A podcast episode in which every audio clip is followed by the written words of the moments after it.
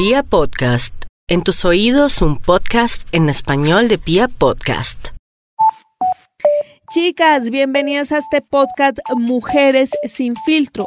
Hoy hablando de la equidad de género, un tema que para todas nosotras debe ser importantísimo con una invitada muy, muy especial que nos contextualizará un poco el tema cómo se ve en la actualidad la equidad de género, cuáles son los limitantes que tenemos por el hecho de ser mujeres y cómo podemos de alguna manera empezar a corregir esos limitantes.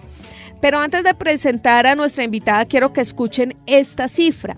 En Colombia, el 54% de las personas que se gradúan en educación superior son mujeres. Sin embargo, la brecha salarial sigue siendo inmensa, pues las mujeres en Colombia, así tengamos la misma formación y el mismo cargo de los hombres, recibimos el 18% menos de salario. Imagínense esta brecha tan gigantesca. Esta información sale del Foro Económico Mundial que se llevó a cabo este año aquí en nuestro país. Y pues teniendo en cuenta esas cifras, solo hablando del tema eh, de trabajo y el tema económico, que es bastante importante, queremos entender un poco más sobre esta historia. Quiero que ustedes entiendan un poco más del el tema de la equidad de género, cuáles son nuestros limitantes y por supuesto, y lo más importante, cómo podemos cambiarlo. Y para entender un poco más por qué se dan estas cifras, tenemos que hablar de el techo de cristal un término que se acuña en los estudios de género para hablar de esas limitaciones que tenemos las mujeres en el tema laboral. Pero yo no soy la indicada para hablar de eso precisamente y por eso, para entender este tema, para que nos lo explique, les quiero presentar a Paola Rueda. Bienvenida, Paola. Hola, soy Paola Rueda López coach, periodista, escritora. Escribí el cuento Se rompe el techo de cristal Mujeres Empoderadas, hoy herramienta pedagógica en 600 empresas del país para hablar de equidad de género y empoderamiento femenino. Y específicamente a la pregunta ¿qué es el techo de cristal? Quiero decirles que son esas barreras no explícitas, obstáculos que limitan a las mujeres su desarrollo profesional y específicamente el acceso y ascenso a ocupar altos cargos en el mundo laboral, social y político político algunos estudios de género denominan techo de cristal a esa limitación que hay al interior de las organizaciones de la que no se habla, de esa que es invisible porque no existen leyes o dispositivos sociales establecidos y oficiales que impongan una limitación, pero que sabemos que está ahí.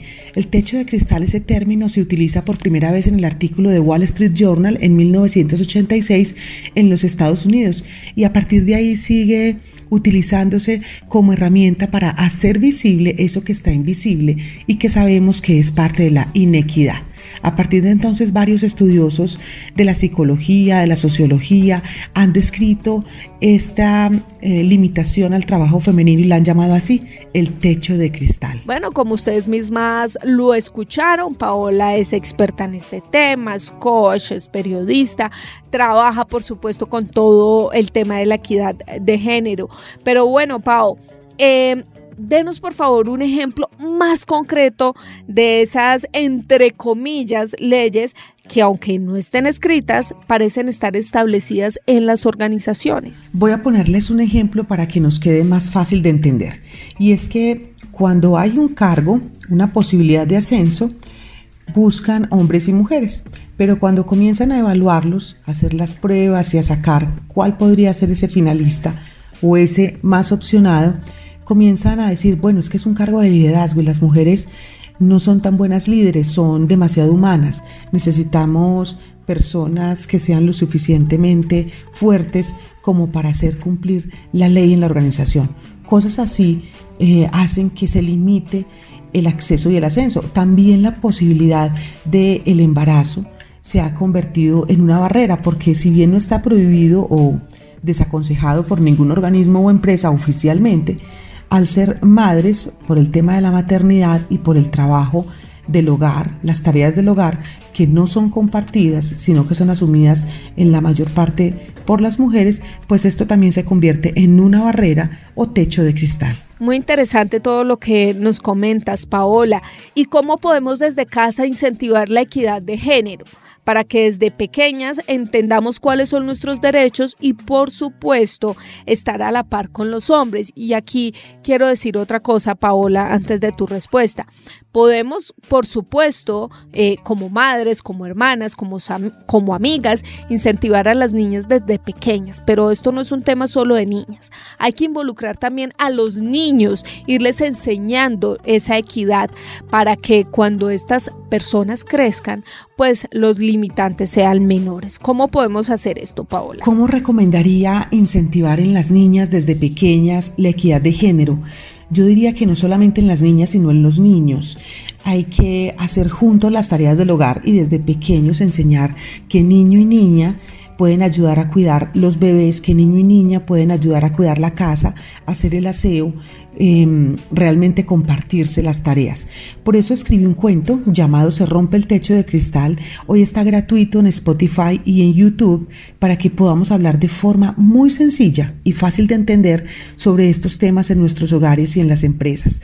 Creo que es importante que desde muy pequeños comencemos a promover esto. ¿Y por qué no las niñas, por ejemplo, eh, siendo gerentas, jugando a manejar el poder el dinero? ¿Y por qué no los niños también darse la oportunidad de llorar, de sentir miedo, de estar con sus hijos? Creo que hay un equilibrio importante que la sociedad necesita porque el tema del machismo o el tema de la inequidad no solamente está afectando a las mujeres, sino también a los hombres.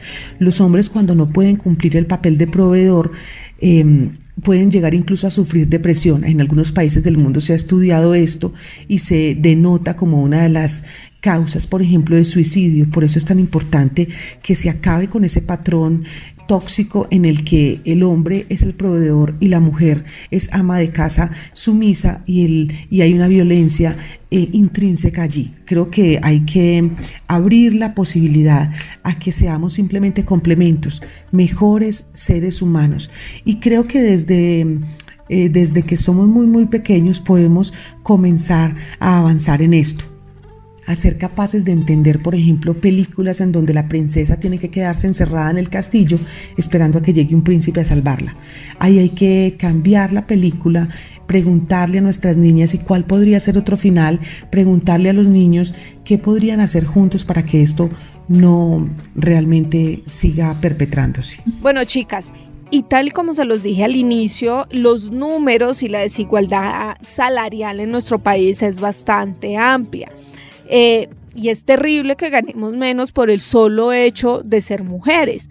¿Cómo podemos, Paola, manejar esa situación? Desigualdad salarial y empresarial sí, sí existe entre hombres y mujeres. Hay diferencias que son medidas incluso por organismos internacionales como el Foro Económico Mundial, en donde la data arroja que en Colombia, mientras una mujer gana un dólar por el mismo trabajo, un hombre gana un dólar con 47. Este gap o diferencia salarial varía acorde con el país, así es que invito a quienes estén escuchando esta información a que ingresen, a que busquen esa calculadora de género creada por el Foro Económico Mundial y se den cuenta cuál es esa brecha que hay en sus países, sobre todo para que sientan ese sentido de urgencia, esa necesidad de hacer cambios drásticos y ya. Confío en que sellos como Equipares del Ministerio de Trabajo y otras iniciativas que han comenzado a incentivar esa equidad en la paga puedan hacer rápido em, ese trabajo que necesitamos de toma de conciencia. Bueno, y aquí hay otro tema, y son los estereotipos esas creencias limitantes que nos han puesto desde el inicio. Entonces, una mujer no puede dirigir una empresa porque es muy sensible, porque no son racionales, porque no saben tomar decisiones, porque no tienen cabeza fría, en fin, cosas que nos han impuesto en el ámbito laboral. Paola, ¿cómo podemos dejar esos estereotipos atrás? El cambio que hay que hacer es dejar de ver géneros y ver seres humanos. Realmente hay que evaluar son los talentos que cuando pensemos en incrementar el salario o en cuando pensemos en cargos altos de poder y donde tengan mayor influencia y por ende mayores ingresos, pues no se mire si es hombre o mujer, sino que se mire quién realmente tiene esos talentos. Y para esto las mujeres creo que históricamente eh, se han dado muy duro y es que cuando hay una vacante o una posibilidad, la mujer tiene que cumplir al 100% con las variables que allí se describen, mientras que los hombres se presentan con un 50, un 60% del cumplimiento. Así es que lo primero que hay que hacer también es a generar esas tutorías, esos mentorings en las mismas organizaciones en donde personas que están en alto nivel ayuden a que las mujeres se la crean y sientan que son capaces de ascender. ¿Cómo manejar esos estereotipos que nos han impuesto? Yo creo que ese de que los hombres son los únicos que pueden jugar el fútbol o que las mujeres tienen que vestirse de rosa tiene que acabar, porque los juguetes y los juegos son pedagogía pública. Entonces ahí hay que darle creencia, hay que darle manejo a esas creencias no empoderadoras. Hay que darnos cuenta si estamos utilizando, no llore como una niña, em, no haga eso como una niña. Creo que todo eso debemos acabarlo porque no hay ni juegos ni profesión ni, oficios, ni comportamientos que tengan que estar atados al género. Así es que es muy importante darnos cuenta qué le decimos a nuestros hijos, a nuestras hijas, em, que realmente independiente del sexo biológico tienen derecho a alcanzar su máximo potencial. Es ofrecerles retos, ofrecerles oportunidades, que las niñas puedan treparse a los árboles, ensuciarse. El conocimiento también está ahí, eh, no necesariamente quedándose quietecitas o sentaditas porque calladitas se ven más bonitas, esto creo que hay que desterrarlo.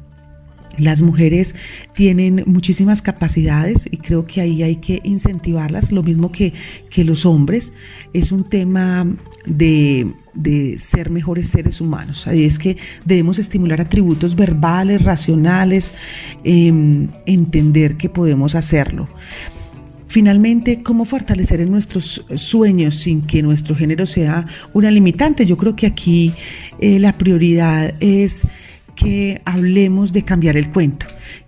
Es importante implementar acciones afirmativas para cerrar la brecha de género.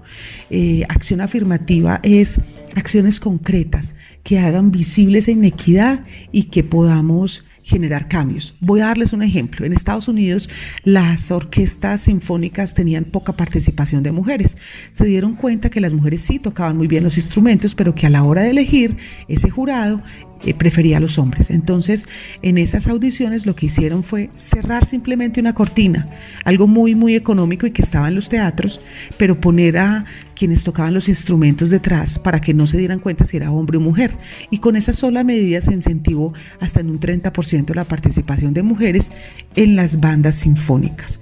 Eso es lo que también se llama teoría de empujones de comportamiento, que son esas modificaciones sutiles que producen grandes impactos. Bueno, ya vamos terminando. Paola, muchísimas gracias, Paola Rueda, por ayudarnos a entender un poco de qué se trata ese techo de cristal que nos han impuesto. Y por último, yo quisiera que nos ayudaras con un mensaje a todas estas mujeres sin filtro que queremos romper ese techo de cristal, empoderarnos y lograr una equidad de género. Y finalizo con este mensaje. Se vale un mundo 50-50 en el que hombres y mujeres, niños y niñas puedan desarrollarse con igualdad de oportunidades, sin discriminación por sexo. Se vale la sororidad, que es la mujer que apoya a la mujer. Se valen los hombres que creen en las mujeres y las potencian, más hombres he for she. Se vale la autonomía económica para eliminar la violencia contra las mujeres. Se vale el acceso y el ascenso en el mundo laboral se valen las personas como yo, como tú, empresas, instituciones y países que promueven las buenas prácticas de equidad de género. Así es que finalmente, les digo, se vale romper el techo de cristal. Soy Paola Rueda López y es un placer para mí. Las invito, les invito a que en YouTube y en Spotify busquen Se rompe el techo de cristal para que sigamos ahondando un poco más en este tema. Es un audiolibro, dura unos 20 minutos y sé que lo van a disfrutar. Bueno, chicas, ya saben, a trabajar, a trabajar y a luchar para derrumbar ese techo de cristal que está impuesto de alguna manera para nosotras. Les envío un abrazo gigante, nos seguimos escuchando, por favor descarguen estos audios, compártanlo con sus amigas y si tienen alguna historia por compartir, pues las espero en mis redes sociales. En Twitter me encuentran como arroba o en Instagram como Joana Arenas Bedoya. Un abrazo para todos y nos escuchamos en el próximo capítulo.